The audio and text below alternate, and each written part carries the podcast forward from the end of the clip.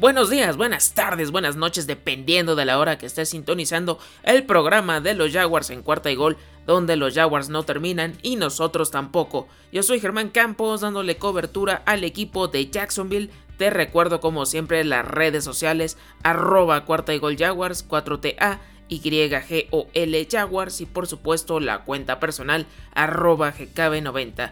GECAVE90 en Twitter para resolver todas tus dudas sobre este episodio o de cualquier otro tema en específico. Antes de comenzar, espero que te encuentres muy bien después de este temblor que afectó en buena parte de la República Mexicana, así que ojalá esté todo de maravilla con tu familia, tus amigos, tu esposa, tu novia, tus vecinos, tus mascotas, etcétera, etcétera. Y ahora sí, Toca el turno de comentarles que volvimos a hacer la fusión entre César García de Cuarta y Gold Colts y Alberto Romano de Cuarta y Gold Titans para darles el round table del AFC South previo a la semana 1 de la temporada 2021 de la NFL. Sin más, espero que lo disfruten al igual que lo hicimos nosotros, porque los Jaguars no terminan y nosotros tampoco. Cuarta y gol. ¿Qué tal amigos? ¿Cómo están? Bienvenidos a un programa más de la AFC Sur en cuarta y gol.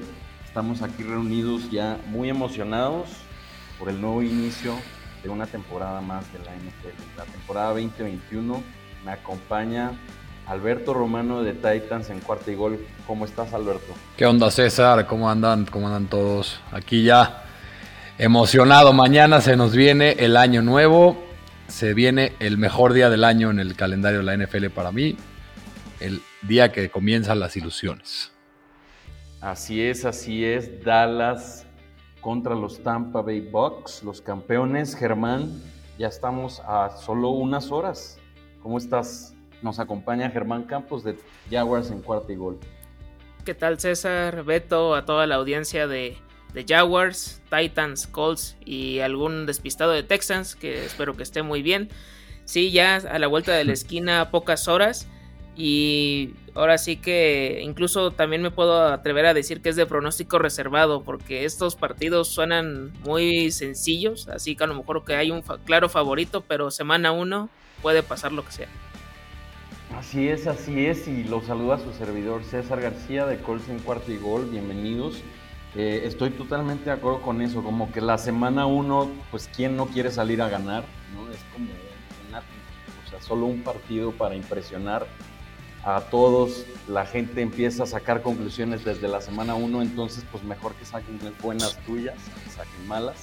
algunas cosas han sucedido las últimas semanas con los equipos, dígase recortes del roster, este, últimas contrataciones, últimos movimientos, algunos este, con peores noticias que otros con unas lesiones de último minuto, este, noticias relacionadas con el COVID, todavía lo vemos por ahí, ya sabemos todos que Zach Martin, el, mejor liniero ofensivo de los Cowboys, no va a estar ante Tampa Bay. Entonces vamos a platicar acerca de, los equipos, ¿no? Este, en estas últimas semanas y ya de, de, cara a su primer partido de temporada. Alberto, ¿qué nos puedes decir de los Titans? Este, ¿Cómo se ve el roster? Este, ¿Algún jugador que peligre para este domingo en su partido contra los Cardinals de Arizona? Pues los Titans han sido un, equipo extraño. Eh, dos de los tuvieron un outbreak, un brote de COVID otra vez, igual que el año pasado, que fue el primer equipo que tuvo ese gran primer brote y que toda la NFL estaba linchando a los Titans. Otra vez están metidos en esos problemas. Eh, estuvieron dentro de la lista de COVID y la reserva de COVID nueve jugadores y tres staff de cocheos, dentro de los cuales estaba Ryan Tannehill, estaba Ben Jones, estaba Nate Davis, que son los dos, dos de los linieros titulares ofensivos, el centro y el right guard. Eh, eh, estaban jugadores importantes en la COVID list. Mike Bravel estuvo en la lista de COVID también y también su coordinador de equipos especiales y otro entrenador que es un staff eh, asistente, creo que es el asistente de equipos especiales. Entonces fue un poco raro el training camp y el corte de los jugadores, el recorte a 53 jugadores porque para recordar, los jugadores que están en la lista de COVID no cuentan sobre el 53 jugadores. Entonces cuando se dio el roster inicial ese, el martes pasado, eh, había nueve jugadores de más que estaban en el roster porque en algún momento iban a ser cortados y fue, se siguió moviendo. De hecho, hasta hoy salieron los últimos dos jugadores de la lista de COVID, que eran Nate Davis y Ben Jones, y ya quedó el roster confirmado. Ahora sí, finalmente se suponía que era el 31 de agosto y el roster final quedó hasta el 8 de agosto por esto del tema del COVID. Eh, hubo dos sorpresas muy grandes, no tan grandes para los que vieron los partidos de, de preseason y los que estuvieron siguiendo el training camp de los Titans, es que el pick de cuarta ronda que los Titans tradearon tres picks para seleccionar a Des Fitzpatrick, el receptor de Louisville, fue cortado. De hecho, fue retenido, fue retenido en el, para el equipo de prácticas, pero un pick que sacrificas tres picks por un receptor que no gana un puesto del roster de 53 jugadores y de hecho fue ganado, le ganó el puesto Marcus Johnson, un veterano que viene de los Colts, eh, Tracy McNabb. Me parece que dos, dos, que vienen de los Colts se quedaron en el equipo. Chester Rogers también. Chester Rogers, que de hecho fue como la estrella de la pretemporada de los Titans, que va a ser el regresador de devolución de patadas de Ponce y de, y de patadas inicial de los Titans. Eh, le gana también Racy McMath, un receptor de sexta ronda, el, un puesto de los titulares. Ya sabemos, están Julio Jones, AJ Brown, Josh Reynolds. Está Chester Rogers, Marcus Johnson, Racy McMath y un no reclutado del año pasado, Nick Westbrook y Kine, le ganan un pick de cuarta ronda que se invirtió tres picks. Eso fue muy doloroso para los aficionados de los Titans, pero predecible porque se vio muy mal con drops en el training camp, con drops en la pretemporada. Eh, y algo que también ha sido eh, importante que fue como la historia de la pretemporada, fue quién iba a ser el coreback suplente de los Titans entre Logan Woodside y Matt Barkley. Al final Logan Woodside, un coreback que es no reclutado desde hace cuatro años, un novato no reclutado desde hace cuatro años, gana el puesto a Matt Barkley, un veteranazo de la NFL. Eh, y otra posición importante que no se ha definido, de hecho hoy Mike ayer Mike Gravel dijo que no se sabe, es la posición de right tackle titular estaba, se pensaba que la segunda selección de los Titans, Dylan Ravens, iba a ser el que debería de ganar la posición. O Kendall Lamb, un right tackle que viene de los Browns. Pero al final parece que no va a ser ninguno de los dos. Y la posición está entre David Quisenberry, que el año pasado cuando se lesionó LeWan y se lesionó Jack Conklin, no Jack Conklin, eh, Dennis Kelly, entró a su lugar y lo hizo bastante aceptable. Luego Tyson Brillo, uno que fue un, ese swing tackle que se le dice que puede jugar en cualquiera de las dos posiciones. Y el siguiente es Kel Nalam.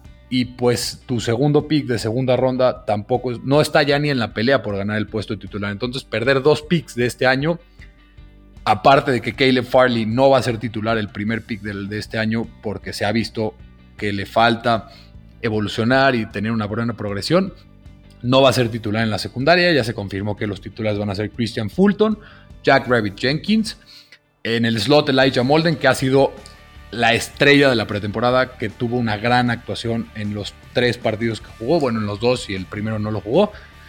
Y en los safeties van a ser a Manny Hooker y Kevin Bayard.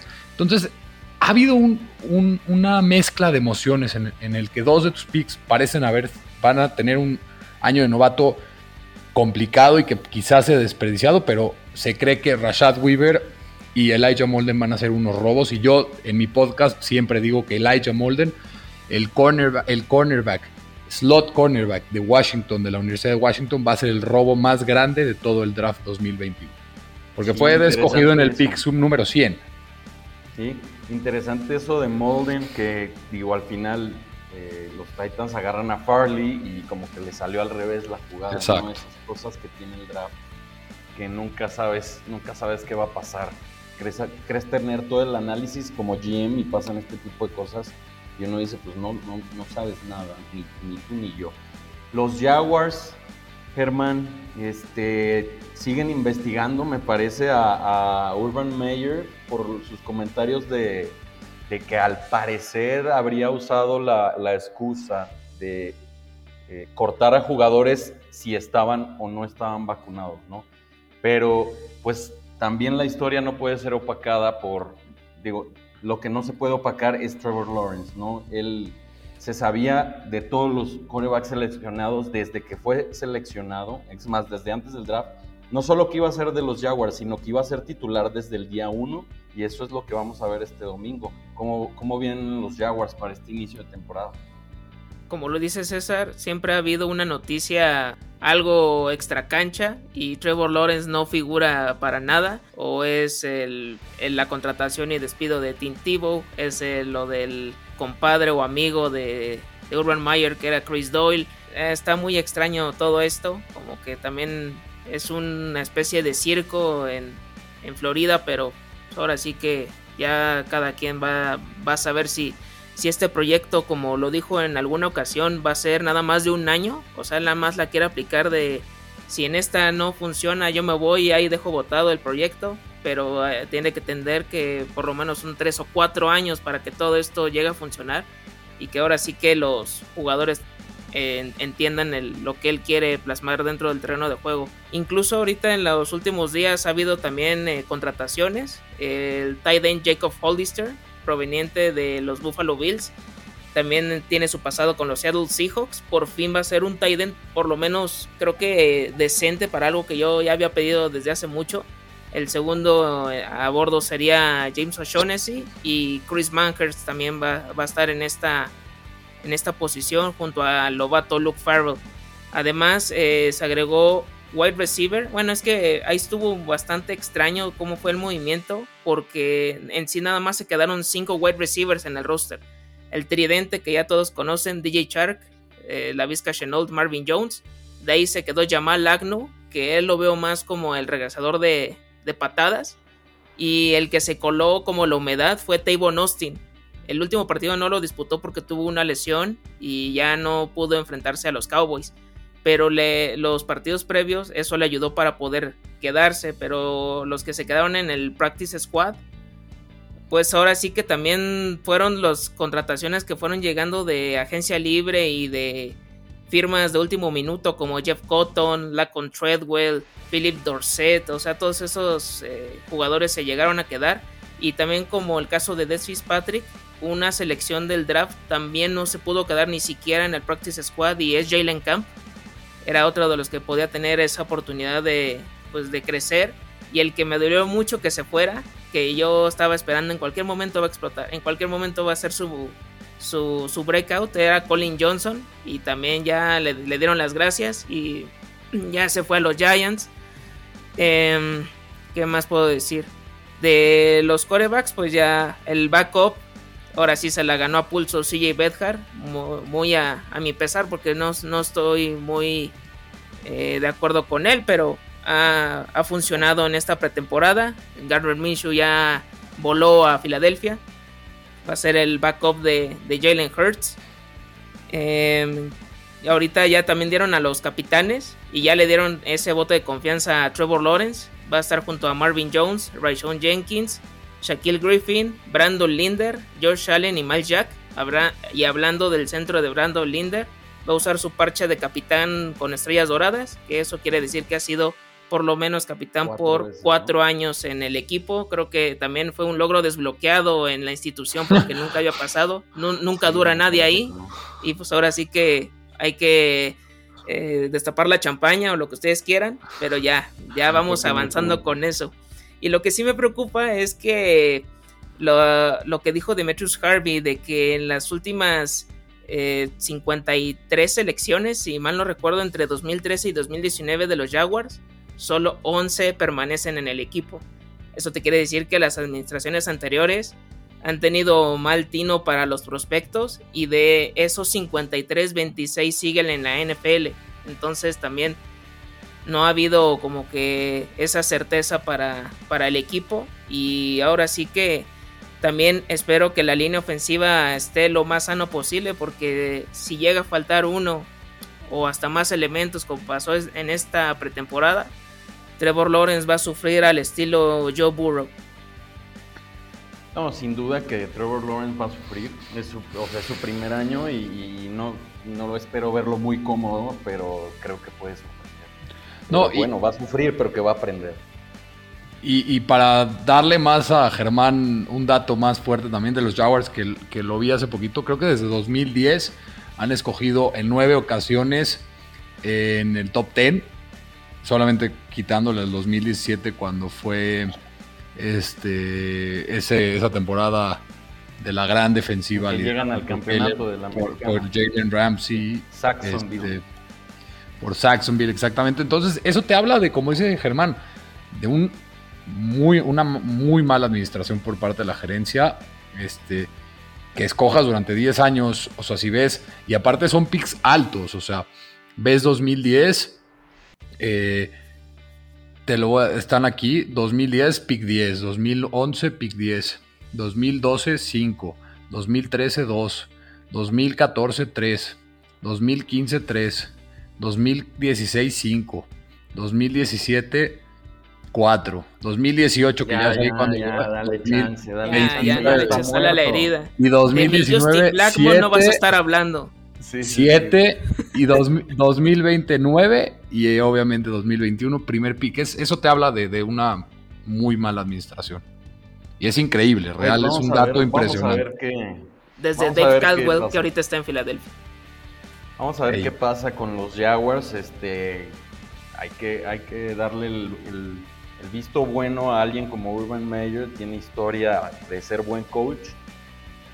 Pero esto es la NFL. Entonces, los Jaguars este, son, son tema para, para, para, andar, no perderlos de vista sin duda por Trevor Lawrence. Sí, traen un buen por equipo. Acá eh. por, por Indianápolis, este, pues igual me pasa parecido como Germán, a veces tú en, lo, la pretemporada te encariñas con algunos jugadores, pero se te olvida de verdad por lo que están peleando. Y pues muchas de esas veces esos jugadores de pretemporada no terminan quedándose en el equipo, ¿no? estaban peleando por ser el tercer safety y pues simplemente no vas a tener tres safeties en en un, roster, a veces prefieres tener dos, digo, pasa en todos los equipos, pero yo quisiera nada más destacar, yo creo el, el jugador que logra quedarse en el roster de los Colts es que me parece es como el más este, llamativo, es Mike Strong, es un receptor de 1.95 y 108 kilos, un auténtico espécimen raro. Fue drafteado en la sexta ronda del draft y puede terminar, no sé, yo lo veo al menos 30 recepciones en la temporada, unas 500 yarditas, yarditas, perdón, un par de touchdowns. Eso me haría, o sea, me impresionaría mucho, ¿no? Ya que se quedó en el roster, me impresiona, pero creo que ese, es el, el jugador de, de nombre desconocido que podría resaltar en los Colts este año. Como dijo hace rato este, Alberto, el, el steal, ¿no? El robo, digamos, de los Colts podría ser este alguien de sexta ronda que termina en el equipo y que pueda, ahora que está T.Y. Hilton lesionado, ¿no? Que, que, tenga un poco más de oportunidad de llegar a tener este snaps en la temporada. Los Colts me parece también la, la historia más importante eh, y no es una buena para, este, digo, bueno, ya todos sabemos que Carson Wentz va encaminado a, a ser titular este de domingo ante los Seattle Seahawks. Los Colts abren en casa contra Seattle y se recuperó a tiempo. Yo recuerdo la última vez que nos vimos las caras, muchachos. Me parece que andábamos hablando, andábamos hablando de pues, si llega la tercera semana, estoy feliz, no sí, sé qué. Sí. Peor, peor este caso sería semana 7, bla, bla, bla. Pues al parecer va a ser titular en la semana 1 pero bueno, el caso, el tema que yo venía a, colación, que es lo que más me preocupa, es el tema de las, de las vacunaciones, del COVID. En Indianápolis, en Indiana, en el, en el este, estado de Indiana, me parece es de los estados de, del país americano donde menos gente se ha, eh, se ha vacunado. La mayoría, digamos, que no creen en esto, no me voy a meter mucho en, en, el tema y eso se ve reflejado en el equipo de los Colts, que es uno de los equipos en toda la NFL con menos porcentaje de, de vacunación. Les, va, les digo un dato, desde que empezaron a reunirse otra vez los equipos del NFL, digamos, cuando se volvieron a abrir las instalaciones, me parece ahí por el mes de mayo, han habido 10 jugadores en total de los Colts que entran en la lista de, de COVID, de reserva por COVID. Y es, de esos 10, los 10 se quedaron en el roster este, de los 53. Entonces estamos hablando de que se sabe que Carson Wentz, el coreback titular, no, no está, está vacunado. vacunado. Ryan Kelly, el centro titular, no está vacunado. Darius Leonard, el linebacker estrella de, la defensiva de los Colts, no está vacunado. Tenemos a jugadores como Jonathan Taylor, el corredor, que sí se vacunó y lo, promuevo, lo promovió en una entrevista ante los medios. Y Forrest Buckner, el tackle defensivo, igual. Pero dependemos tanto en esta temporada de lo que haga Carson Wentz y el hecho de que no esté vacunado es, o sea, me preocupa demasiado, ¿no? tengo más bajas las expectativas que de cuando les digo, del mes de mayo, en cuando empiezan a regresar los equipos, yo no me imaginaba que hubiera tan pocos vacunados y con nombres tan importantes no vacunados en el equipo de los Colts.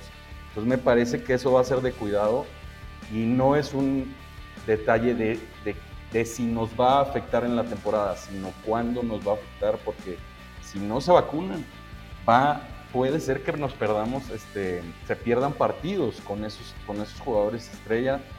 Lo pongo, pongo mucho énfasis en lo de Carson Wentz, que ha dicho esta semana que lo discute abiertamente con su, así, lo discuto con mi esposa todos los días.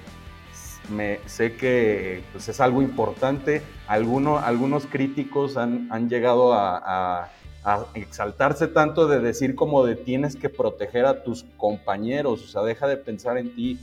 Les digo, yo no me voy a meter tanto en esa crítica, pero pues el coach Frank Reich y Chris Ballard, el, gerente de, de, los Colts, no han hecho, no han tomado esa iniciativa como lo hizo Bruce Arians, por ejemplo, de Tampa, que dijo, o se vacunan o ahí está la calle, básicamente, ¿no? Y por eso Tampa hoy es, es de los únicos equipos que están totalmente vacunados en todo el roster, los coaches, el cuerpo técnico, todo. Pero los Colts han tomado otra, otra decisión. Prefieren ser armoniosos de cierta manera, ¿no? El coach Frank Reich y Chris Ballard han dicho, nosotros no vamos a, vamos a respetar la, la, postura de, de, los jugadores, de la gente que no se quiere vacunar, son gente adulta. Pero bueno, uno como aficionado desde fuera pues dice, no, no sé qué va a pasar con esto. Y eso me preocupa mucho. Me parece es lo más importante en los Colts ahorita, el tema del COVID. ¿Cómo lo ven esto?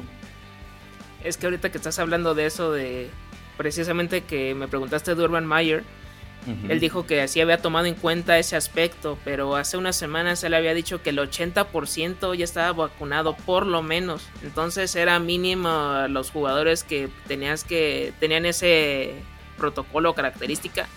Y uno de los eh, de las estrellas era Josh Allen, que no se había vacunado todavía. Entonces, si le hubieras aplicado ese concepto, lo hubieras cortado en todo caso. Ya después salió el comunicado de prensa de que no, que no es cierto, nosotros respaldamos al coach y no quiso decir eso, que pues, ahora sí que disculpándolo, ¿no? Pero ahora sí que oh, es lo que a veces le han dicho que en su época de college pecaba de mentiroso y aquí se pasó de sincero y pues ahora sí que abrió la brecha con la Asociación de Jugadores de la NFL. Sí, es parte del proceso de adaptación a la NFL, me parece, para Urban Meyer. Ah, ¿no? No, las mismas cosas que dicen afectan igual en colegial que como en la NFL, pero tú, Alberto, ¿cómo ves esto de, pues, del COVID?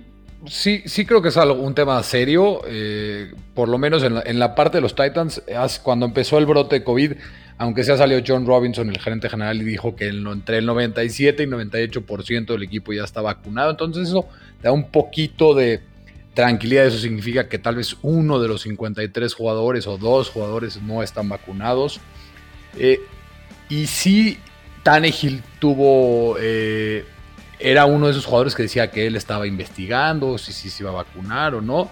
Y al final dijo, yo me vacuné porque podría afectar a mi equipo y eso te habla muy bien de, de Tannehill como compañero, pero ah, nada más para terminarlo, estoy ya no hablando del americano, los que se puedan vacunar, por favor vacúnense, acabemos con esto.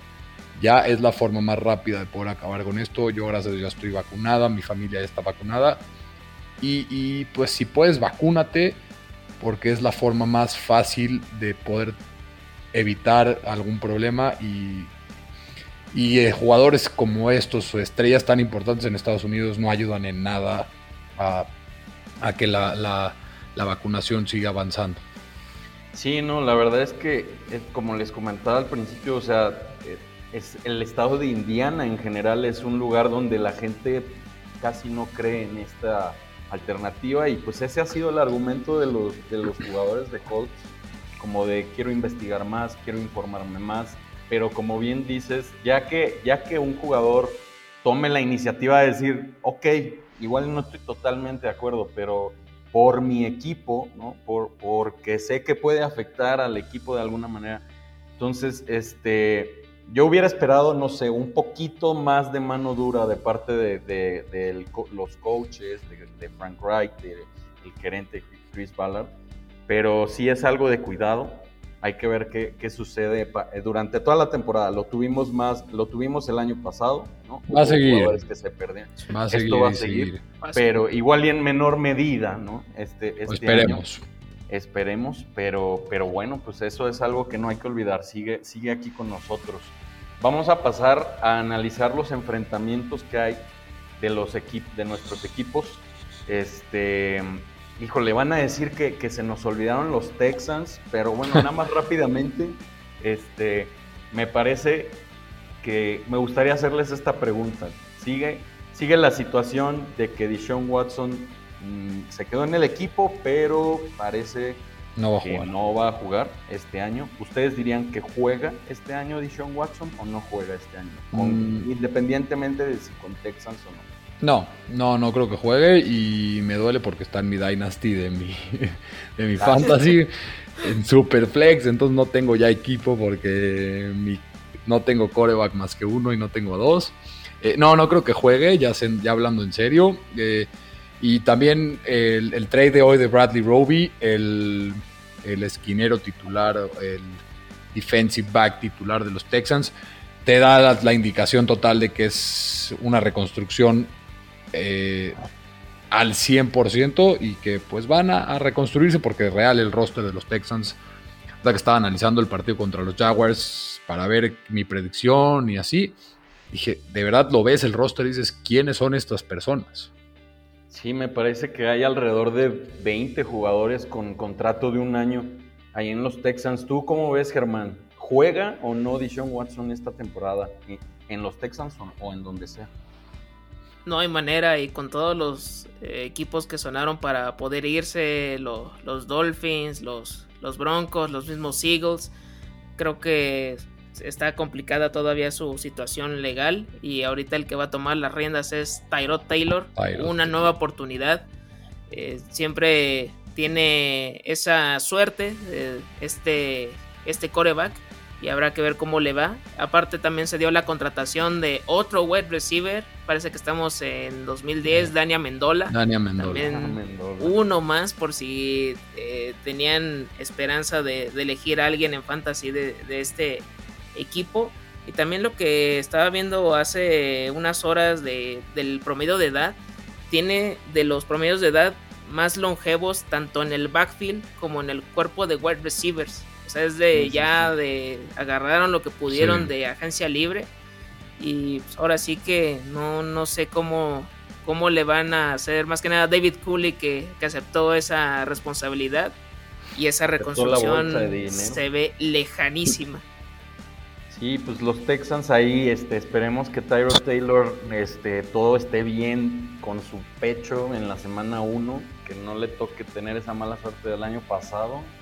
Este, pero bueno, ahí tienen a sus Texans. Este, les reiteramos la invitación a quien quiera formar parte de Cuartigol y se haga de valor para agarrar este equipo que, no se ve para cuando regrese al protagonismo, al menos del bueno. Este, Vámonos a los partidos de semana 1. Empezamos con, ¿les parece si ahora le damos la vuelta? Empezamos con mi Colts, con, que reciban a los Seahawks. Este duelo, les repito, pues lo de Carson Wentz, que va a ser titular. Simplemente yo ya esperaba tener un poquito más de respuesta, de decir, bueno, ya lleva pues al menos un mes entrenando. No esperaba que, que lo viéramos en pretemporada mucho, ¿no? un par de jugadas, pero ya sabiendo que entrenó y que ha agarrado química, pues al, menos puedo decir, me parece que, va a tener una actuación difícil eh, contra Seattle, pero, pero esto.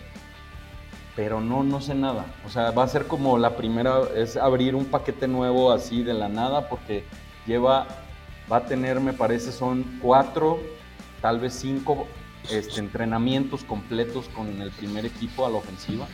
Entonces, se me hace complicado que sea tu primer prueba Pete Carroll y su defensiva, unos Seahawks que vienen con Russell Wilson, candidatos a, pues al, Super Bowl o al título de la, NFC, ¿no? Este, la línea la tiene a, los Seahawks como favoritos por menos 2.5, así lo dan en Las Vegas. Este, y yo sinceramente aceptaría esa apuesta. Me parece que, que Seattle va a ganar por un field goal al menos, ¿no? pero no va a ser un partido de día de campo para Seattle. Va a ser muy apretado, en especial en, eh, me parece juego de defensivas. No sé cómo lo vean ustedes, Germán. ¿Cómo ves tú la visita de Seattle a Indianapolis? Sí, pues ya mencionaste lo de Russell Wilson. Siempre tiene inicios muy destacados de, temporada con Dickett Metcalf, Tyler Lockett. Ahora se suma Gerald Everett, eh, Chris Carson. Otra vez le están dando el voto de confianza. A ver cómo se va desarrollando este jugador. Y de los Colts, pues el que veo así, el arma ofensiva más poderosa es Jonathan Taylor. Y si quieres considerar a Najin Hines y a Marlon Mack, pues también se pueden meter en, esta, en este paquete. De los wide receivers, pues sí está pues reducido como que quién puede ser el número uno. Sin Way Hilton, puede ser Paris Campbell, Michael Pittman. En alguna de esas. Se va a tener que ver ahora sí lo de los receptores. Ahora sí, Moali Cox for the win. No sé si. Strachan, ¿no? Strachan, Mike Strachan tuvo un muy buen training camp, ¿no? Sí, él, puede, él puede tener, como les comentaba hace rato, más participación ahorita que T.Y. Hilton no, no va a estar este, en, en, el emparrillado con los Colts. Pero quiero regresar al énfasis de Carson Wentz. Este, Alberto, ¿tú crees que Mira, han habido muchos corebacks este, que empiezan muy bien su carrera, después viene un bajón y después renacen de las cenizas, digamos, ¿no? hablemos de Kurt Warner que ganó un Super Bowl con los Rams, después se fue a los Giants y estuvo tristísima ese periodo de su carrera y después regresó al Super Bowl con Arizona, ¿no? Tú ves que Carson Wentz de primera prueba, Seattle, puede brillar o puede ser un fiasco. Pues mira, me preocupa también, sí, la recuperación de Carson Wentz, impresionante, se hablaba de que mínimo se iba a perder unas semanas, yo pensaba que se iba a ir hasta, como dijiste tú, hasta la semana 3, 4 y que recupere, después de una cirugía en cuatro semanas está listo para enfrentar a Seattle, que para mí es uno de los favoritos o contendientes en la, en la conferencia nacional. Eh, me preocupa qué tan sano va a regresar Carson Wentz, ya no en nivel, o sea, eh, y como yo siempre he dicho, creo que Carson Wentz tiene un problema de mentalidad. Un problema que después de esa lesión, entonces no sé si esa misma lesión o, una nueva lesión va a, decir, va a seguirle afectando en su cabeza, decir, me da miedo que me pase otra vez. Entonces, eso va a seguir haciendo que, en mi opinión, que para mí esto es un partido, como dices tú, va a estar más cerrado de lo que la gente cree. La gente cree que Seattle es súper favorita. Yo creo que va a ser un partido muy cerrado. Eh, pero al final creo que los Seahawks van a ganar el partido. Eh, creo que va a ser un partido cerrado que al final ganarán los Seahawks por un 24 a 20. Eh, te digo, Wentz a mí no me gusta y creo que no va a resurgir su carrera, pero por lo menos puede ser que sea un quarterback promedio que te va a, a sobreponer el partido y va a llevarlo y de repente una que otra intercepción tonta, de repente una buena, una que otra muy buena jugada, pero va a ser un quarterback promedio por abajo del promedio. Pues sí, vamos también a ver. También me quedo con los Seahawks para Seahawks también, Germán. Pues sí, los tres vamos con, con Seattle. Apretadón. Por esa, por esa cuestión de la mentalidad. A lo Joe Burrow, que también está inseguro después de su lesión. No sabe si va a llegar al 100%. Sí, y ojo, va a ser Julian Davenport el tackle izquierdo mientras regresa Eric Fisher. También esperemos que aguante ahí para los Colts. Y Sam Tevi en la banca, por favor. Que se quede allí. Y bueno, vamos ahora. El Jaguars Texans está Jaguars en menos 3. ¿no? Lo gana por 3 puntos el debut de Trevor Lawrence en Houston. ¿Cómo ves este partido, Germán? La verdad es que lo del roster de los Texans sí preocupa, pero al menos tienen jugadores veteranos. Yo creo que puede ser partido apretado como lo da Las Vegas por tres puntos. Sí, no lo dudo, y aparte que es eh, duelo divisional, eh, eso no, no quita que, a pesar de ser el rival más débil de, la división, puedan dar pelea hasta el final. Eh, Trevor Lawrence se podría convertir en el primer coreback, o sea, más que nada desde el 2002. David Carr ganó con los Houston Texans a los Dallas Cowboys porque fue el pick número uno global de, de coreback de, desde esa fecha hasta la actualidad. Hay récord de 12 derrotas y un empate con todos los que han tenido así su, partido de debut. Y esa racha creo que la podría romper ahora sí Trevor Lawrence. Eh, una de las Bold Predictions de esta semana 1 de Michael Florio de NFL Fantasy dice que por lo menos Sunshine se va a despachar con 4 touchdowns. A ver mm. si es verdad. El tridente va a llegar a penitas, rayando. Ahora sí que DJ Shark va, sí va a estar al pie del cañón. Parece que lo de James Robinson, pues ahora sí viene también muy renovado. Hizo el cambio de número del 30 al número 25, al que usaba en sus orígenes con Illinois State. Se le ve bastante confiado. Ahora sí que va a ser el, el comité con Carlos Hyde. La línea ofensiva ya lo mencioné. Espero que ahora sí que, que puedan estar los cinco eh, sanos, eh, que es Cam Robinson, Norwell, Linder, Khan y Taylor. Y si alguno de estos falta, pues Walker Little se vio bastante bien en la pretemporada con todo y que tuvo mucho tiempo sin jugar. Pero fue de los jugadores que más snaps vio en esta pretemporada. Mínimo jugaba tres cuartos. O sea, ahí estaba siempre eh, en buena disposición. En la defensiva, eh, me preocupó mucho que la zona profunda sí llegaban a quemarlos. Ahora sí que a, Shaquille Griffin, a Tyson Campbell por algunas ocasiones, pero en general pudieron hacer bien las cosas. Eh, por carrera también como que mostraron una ligera mejoría. Eso también lo, destaco bastante. Y uno también de los novatos que de, este, de este draft que puedo decir, pues sí, ahora sí valió la pena la inversión, es Andrew Cisco que puedo, puedo decir que sí. Eh, yo no lo tenía en tan alta estima, pero ya con lo que vi, ahora sí estoy all in con él. Me sorprende que Andrew Wingard esté como titular antes que él en este depth chart que dieron en la semana, pero ojalá que eso sea algo de, protocolo y pueda ser él el número uno en esta ocasión. También hablando de eh, otras armas ofensivas, Tyron Johnson, eh, wide receiver de Los Angeles Chargers. El año pasado estuvo compitiendo por targets con Keenan Allen, Mike Williams, el mismo Hunter Henry y eh, su competencia directa era Jalen Guyton. Ahora en esta ocasión se fue Hunter Henry, llegó Jared Cook, pero ahora llegó George Palmer y él le ganó la partida y por eso pues ahora sí que fue cortado y ya lo, lo rescató Jacksonville y Duke Johnson para el Practice Squad. A ver qué, qué tal le funciona ese experimento. Pero con todo esto, ahora sí que se suena muy prometedor. Pero ahora sí que ganen como sea, no importa cómo, porque este es el primer paso de si este es lo que quieren lograr de, de un proyecto que si ya Shad Khan echó la casa por la ventana con este proyecto deportivo para el equipo y para la afición con hotel de 5 estrellas, centro comercial, pues tienen que ir ya con el primer escalón y tienen que, ganar, aunque sea por un touchdown.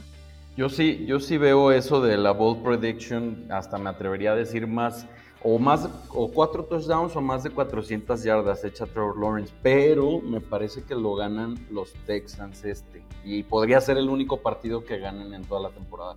¿Tú cómo lo ves, Alberto? No, yo, yo lo veo más, eh, creo que Trevor Lawrence igual, creo que va a tener una actuación impresionante.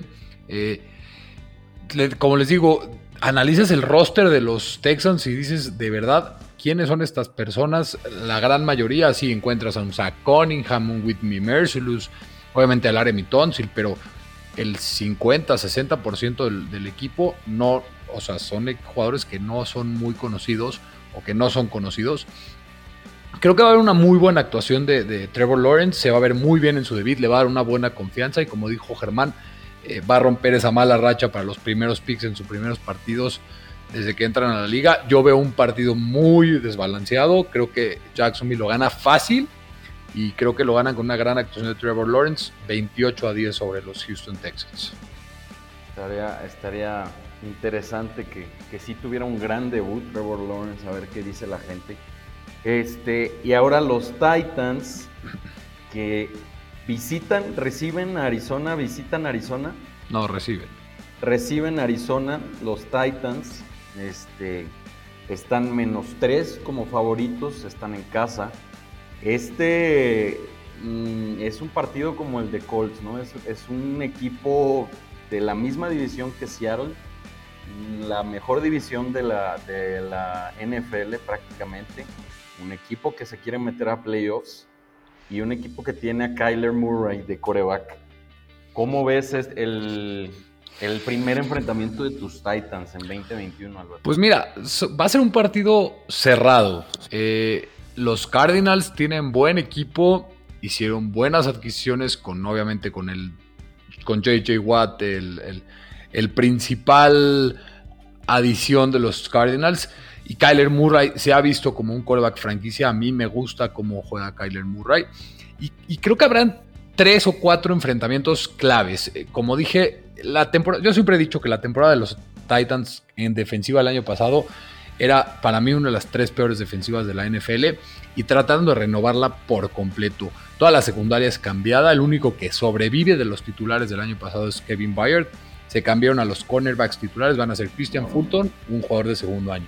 Jack Rabbit Jenkins, que viene de los Saints, un veteranazo en la NFL. Elijah Molden, un rookie eh, cornerback en slot.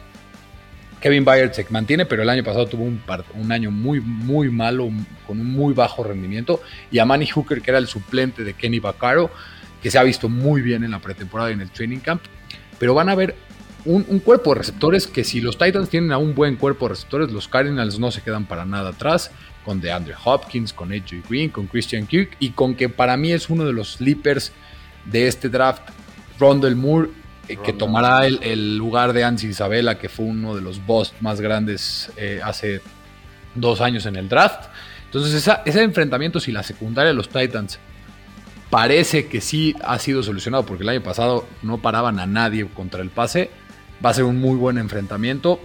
Y pues, obviamente, creo que donde mayor ventaja tienen los Titans es en la parte de Derrick Henry, porque si, si si bien los Cardinals tienen muy buenos rushers en JJ Watt y Chandler Jones, su interior de la línea no es muy buena. Su, su nose tackle es Rashad Lawrence y su defensive end titular del lado derecho es Lecky Fotu. Entonces, y, el centro de la, liga, de la línea de los Titans, Ben Jones, Nate Davis y Roger Saffold podrían abrir huecos por el, por el centro. Y Derrick Henry creo que deberá tener un gran día. Y, la historia que más tienen que ver los Titans, ver quién va a ser, como dije al principio, ese right tackle titular. Quisenberry, David Quisenberry es por el momento el favorito. Y quien se enfrente, ya sea David Quisenberry, Tyson Brillo o Kendall Lamb, que aún no se sabe quién va a ser el tackle derecho titular, en contra de Chandler Jones o JJ Watt, ahí podría haber muchos problemas para los Titans y Ryan Tannehill tener presión de su lado derecho. Eh, creo que va a ser un partido muy entretenido, tiene que ser un must watch para la gente. Dos de las ofensivas más potentes en la NFL, con eh, Kyler Murray eh, teniendo ese RPO y con jugadas de play action muy entretenido de ver lanzando a DeAndre Hopkins y, y ver por fin el cuarteto a los cuatro caballeros, a los cuatro ofensivos, de los Titans, Ryan Tannehill, Julio Jones, AJ Brown y Derrick Henry juntos va a ser un espectáculo. Digo, va a ser un partido muy cerrado, con muchos puntos. Arizona lo va a tener cerca todo el partido, pero al final creo que los Titans lo van a ganar 31 a 27. Yo también veo triunfo de los Titans, están en casa y sí, la verdad es que este, me preocupa e, e, eso de Derrick Henry ahí para los Cardinals, aunque también eh, quiero estar atento al, al pass rush de Arizona, ¿no? Con Chandler Jones y JJ Watt. ¿Tú cómo ves, este, Germán? ¿Quién gana Titans o Cardinals? Me duele decirlo, pero ganan los Tennessee Titans en esta ocasión. Eh, creo que también una de las claves va a ser que el cocheo de Mike Brable sobre Cliff Kingsbury Eso va a ser esencial porque Mike Brable ha sacado agua de las piedras de las dos temporadas anteriores y ahorita con ya con más elementos, con más armas, va a explotarlas al máximo. Quiero ver también de, Tennessee a Anthony Fisher, a ver cómo se desenvuelve como tight end. Me, me, llama la atención ese prospecto. Tengo la duda también quién puede ser el backup de Derrick Henry. Han estado ahí como que rolando varios nombres y ahora sí que... es algo de lo que... El, el reemplazo de Derrick Henry va a ser Mekai Sargent, un novato no reclutado que se vio impresionante. Fue después de Elijah Molden en la pretemporada, era como el, el, el, crush de los aficionados de los Titans. Porque corre fuerte, rápido, parece que nadie lo puede taclear y Darrington Evans cayó en Injury Reserve y se perderá por lo menos las primeras tres semanas. Y por eso el suplente hoy por hoy es Mekai Sargent. Pues a ver, a ver qué tal. Y de los este, Cardinals, pues Chase Edmonds y James Conner. No sé ahora sí quién vaya a ser el número uno, pero ese tipo de decisiones son las que pueden determinar mucho para el partido. Claro, el número uno va a ser Kyler Murray, pero sí, a ver quién lo acompaña, ¿no? A ver quién lo acompaña ahí. Esas son nuestras predicciones para nuestros partidos, o bueno, los partidos de los equipos que nosotros cubrimos, este, ya del dueño, ¿no? Me creí el dueño ahí de los Colts. y vámonos a rápido ya para cerrar el, episodio de hoy. Así son preguntas y me responden con una palabra, ¿no? Entonces, primero, en la conferencia americana, en el este de campeón divisional, yo tengo a los Bills. ¿Tú, Germán? Go Buffalo Bills. ¿Tú, Alberto? También a los Bills. Perfecto. En la división norte yo tengo a los Browns ganando la división. ¿Tú, Germán? Baltimore Ravens. También a los Ravens no les sigo. Sigo, sigo pensando que son los Browns y, no me puedo ir por los Ravens. Los Ravens traen un muy buen equipo. El nombre de los Browns todavía no convence a nadie, pero vamos a ver. El equipo a mí ya me convenció. En el sur, nuestra división, pues yo tengo a los Colts. ¿Tú, Germán? Pues ya cambió mi perspectiva. Tennessee Titans. Se, va con la, con la de casa, eh, César. Obviamente yo también me voy Es una apuesta, es una apuesta. La verdad lo mío es una apuesta. No, yo creo que Wentz va a levantar hacia el final de temporada. Pero bueno, tú te quedas con tus Con Tennessee. ¿Qué es lo, es lo que la mayoría de la gente está pre, prediciendo de la Pero los Colts van a estar cerca eh, de los Titans. Sí, yo, esa es una apuesta, les digo, es una apuesta lo mismo. La, la división oeste, yo tengo y me parece que todos tenemos a los Chiefs. ¿Tú, Germán? Kansas City Chiefs for the win. Los Chiefs, Alberto. Obviamente a los Chiefs.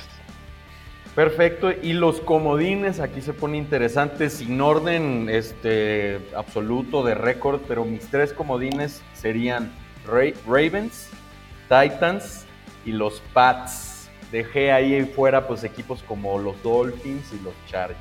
¿Tú, Germán? Voy con los Cleveland Browns, Los Ángeles Chargers y Miami Dolphins. ¿Tú, Alberto? O sea, te dejó afuera los Colts hasta en el wildcard, César. Ahí me, dolió, ¿eh? El innombrable. Bueno, tú, Alberto, ¿qué Yo me voy con los Ángeles Chargers, con los Cleveland Browns y al final creo que pasan los Indianapolis Colts como último wildcard. Perfecto. Nadie, nadie no, no metieron a los Patriots, por ejemplo. Yo sí los metí. Vamos a ver qué sucede. por encima de los Chargers o de los Ravens o los Browns lo veo muy difícil es, es, el, es el tema ahí. Este, Pero Bill Belichick. Con equipo con Belichick. Nunca podemos ir en contra de Belichick y nos va a callar la boca a todos. Mientras Mac Jones haga un trabajo bien, aceptable, yo creo que los Pats están para, para competir. Vámonos a la nacional. Este, empezamos con la división norte y yo voy con los Green Bay Packers. ¿Tú, Germán? También Green Bay Packers con el Last Dance de Aaron Rodgers. Last Dance ahí de Aaron Rodgers. ¿Tú, Alberto? Igual, con Green Bay, 100%. Sí, la verdad es que esa división se ve cantadísima. Muy fácil. Para los Packers. Después viene otro que parece estar muy cantado, que son la división sur. Yo me voy con los campeones, Tampa Bay, que mañana abren el kickoff. ¿Tú, Germán? También Tampa Bay Buccaneers. ¿Tú, Alberto? Sí, también con Tampa y qué bonito se oye que digas mañana es el kickoff. No, no lo puedo creer. Ahora vámonos con probablemente el, aquí a ver qué tal nos va. Diferimos o, congeniamos la división oeste, la mejor división de la NFL. Yo me quedo con los Seattle Seahawks para llevarse la división. ¿Tú, Germán? Voy, y si lo respetan las lesiones, los San Francisco 49ers. Que sí, o sea, sí lo veo. ¿Y tú, Alberto? Y como bien dices, la división más difícil de la NFL, yo me voy con los Rams. Sí, yo no, no veo que ninguno se pueda equivocar. Los tres equipos, o sea, lamentable para Arizona, porque ganaría otras divisiones, ¿no? Si estuviera en la sur, yo no sé, estoy seguro. Pero yo creo que estaba ya peleando. Pero bueno, nos fuimos diferentes. Ahora vámonos con los comodines. Y yo en los comodines justamente metí a los Rams, a los 49ers y Ah, no, espérense, me faltó la, la, la división. Sí, te faltó la de. Ya te olvidaste de. Bueno, la mala división, la división La división este, perdón, ahí este, hay algo peor que la FC Sur a veces. Este, 100%. Yo me voy con los Cowboys, los Dallas Cowboys, que mañana también abren el kickoff. ¿Tú, Germán? ¿Por qué no? Primer partido de playoffs de Ryan Fitzmagic Washington Football Team. Washington Football Team. ¿Tú, Alberto? No, estoy muy decepcionado que no te fuiste con nuestro Washington Football Team. no, pues es que, híjole, creo que puede ser comeback player of the year este Dak Prescott. Y bueno, después ya pasando al comodín, yo ahí que ya me había adelantado, yo ahí meto a los Rams, a los 49ers y meto al Washington Football Team. ¿Tú, Germán? Yo tengo a Los Ángeles Rams, a los Dallas Cowboys, y si Matt Nagy quiere mantener su chamba, los Chicago Bears con Justin Fields. Hijo, y ahí, dejaste fuera a Seattle. Eh, dejaste fuera a Seattle. Pero tú, Alberto, ¿a quién pones de, de comodín? Eh, pues me voy con los 49ers, con los Seattle Seahawks y al final a los Dallas Cowboys de último wildcard. Con, con, igual concuerdo, Dak Prescott va a ser el comeback player of the year. Sí, la verdad es que ahí este, eso de la división oeste, pues prácticamente es difícil dejar fuera A, alguien, ¿no? Si vas a dejar fuera a alguien de playoffs, Arizona, pero, pero sí, yo creo que sí pasan tres de ahí. Vámonos ahora con jugadores, con premios de jugadores. ¿Quién va a ser el MVP? Yo se lo doy a Patrick Mahomes. ¿Tú, Germán? Lamar Jackson. Voy con él. Lamar Jackson con su segundo. ¿Tú, Alberto? Yo me voy con alguien que me enamora cada domingo y es Josh Allen. Josh Allen, la verdad es que él... este, el jugador más divertido de ver en toda la NFL. Por Todo quedó en la americana. el, el coreback y corredor titular ahí de los Exacto. prácticamente. Mira, yo, vámonos con ofensivo del año y yo ahí la, la, pensé mucho con Josh Allen, pero me gusta, me gustaría a mí incluso que el jugador ofensivo del año sea un premio que no fuera para corebacks y yo se lo voy a dar a Christian McCaffrey, que también puede tener un gran comeback de, año. ¿Tú, Germán? Pues sí, ya demostró de lo que es capaz como wide receiver, eh, Calvin Ridley. Voy por esa apuesta. Calvin Ridley, qué, qué cosa, como, como este, yo no lo tenía en mi radar de fantasy y, veo que mucha gente lo, lo idolatra cañón. Tú, Alberto, ¿a quién tienes de ofensivo del año? Me voy tal vez con un. Bueno, eh, con un Tyren, me voy con Travis Kelsey, eh, que, para mí es la arma más difícil de cubrir en toda la NFL porque el señor es un receptor y cubre en la línea y cubre perfectamente y hace de todo. Es de, hace de todo, es impresionante Travis Kelsey. Perfecto, ahora defensivo del año, ya, ya sabemos que Aaron Donald va a estar ahí, lo que sea, yo trato de ser un poco emocionante, hacerlo emocionante y cambiar de nombre. Me parece que hay alguien que se está, la gente se está olvidando de él cañón y voy con que Nick, Nick Bosa es el defensivo del año. ¿Tú, Germán? Yo voy con Miles Garrett de los Cleveland Browns. También un, nombre ahí interesante. ¿Y tú, Alberto? Te vas a ir por la aburrida. Por la aburrida, exactamente. Me voy por Aaron Donald, porque Aaron Donald es el mejor jugador defensivo de, los últimos 10 años. No hay duda, no hay duda. La verdad es que este, yo es lo que decía, ya nada más por cambiarle al nombre. Exacto. O sea, porque el año que lo ganó Stephon Gilmore, bien lo pudo haber ganado Aaron Donald, la verdad. Este, finalmente, la última predicción, quizá la más importante. La más importante Vamos a dar el Super Bowl, quién le gana a quién. Yo me voy a ir porque aquí no me fui tan aburrido, digo, tan divertido, más bien me fui aburrido. Los Chiefs le ganan a los Packers. Ahí estuve a dos de poner Chiefs sobre Buccaneers. ¿Tú, Germán? Fue complicado decidir, pero creo que se logra la segunda edición Kansas City, Tampa Bay y hay revancha. Hay revancha de los Chiefs sobre los Bucks. ¿Tú, Alberto? Pues si mi MVP fue Josh Allen, por algo será, ¿no? Porque me voy un poco con algo diferente. Creo que los Buffalo Bills ganan el Super Bowl en contra de los Green Bay Packers. Interesante ahí los Bills ganándole a los Chiefs seguramente, ¿no? Pero o quizá los Titans. O quizá los Titans ahí, o quizá mis Colts, quién sabe, vamos a ver. Quién sabe. Se viene ya la temporada. Pues sí, ya señores, muchas gracias por escucharnos en un episodio más de la AFC Sur en cuarta y gol. Nos despedimos, este, que tengan un gran kickoff y sigan las plataformas de cuarta y gol, muchachos. Alberto, gracias. Gracias a ustedes. Eh, sigan la cuenta de Cuarta y Gold Titans. Esto ya saben con abreviación de 4TA. 4TA, 4TA y Gold Titans. Y sigan en Twitter a mí como Beto Romano M. Germán, gracias. Gracias César, Beto, a, a toda la audiencia. Igual las redes sociales 4TA y Gol Jaguars. Y cuenta personal arroba GKB90, GSAVE90 en Twitter. Y pues también si ya va a ser el kickoff, espero que tengan muchísimas ligas de fantasy. Así es, así es. Acomoden sus fantasies, que no se les olvide. Yo soy César García. Sigan la cuenta de Colts en cuarta y gol en Twitter y mi cuenta personal, arroba César García. Esto fue todo. Muchas gracias porque la FC Sur no termina y nosotros tampoco. Hasta luego.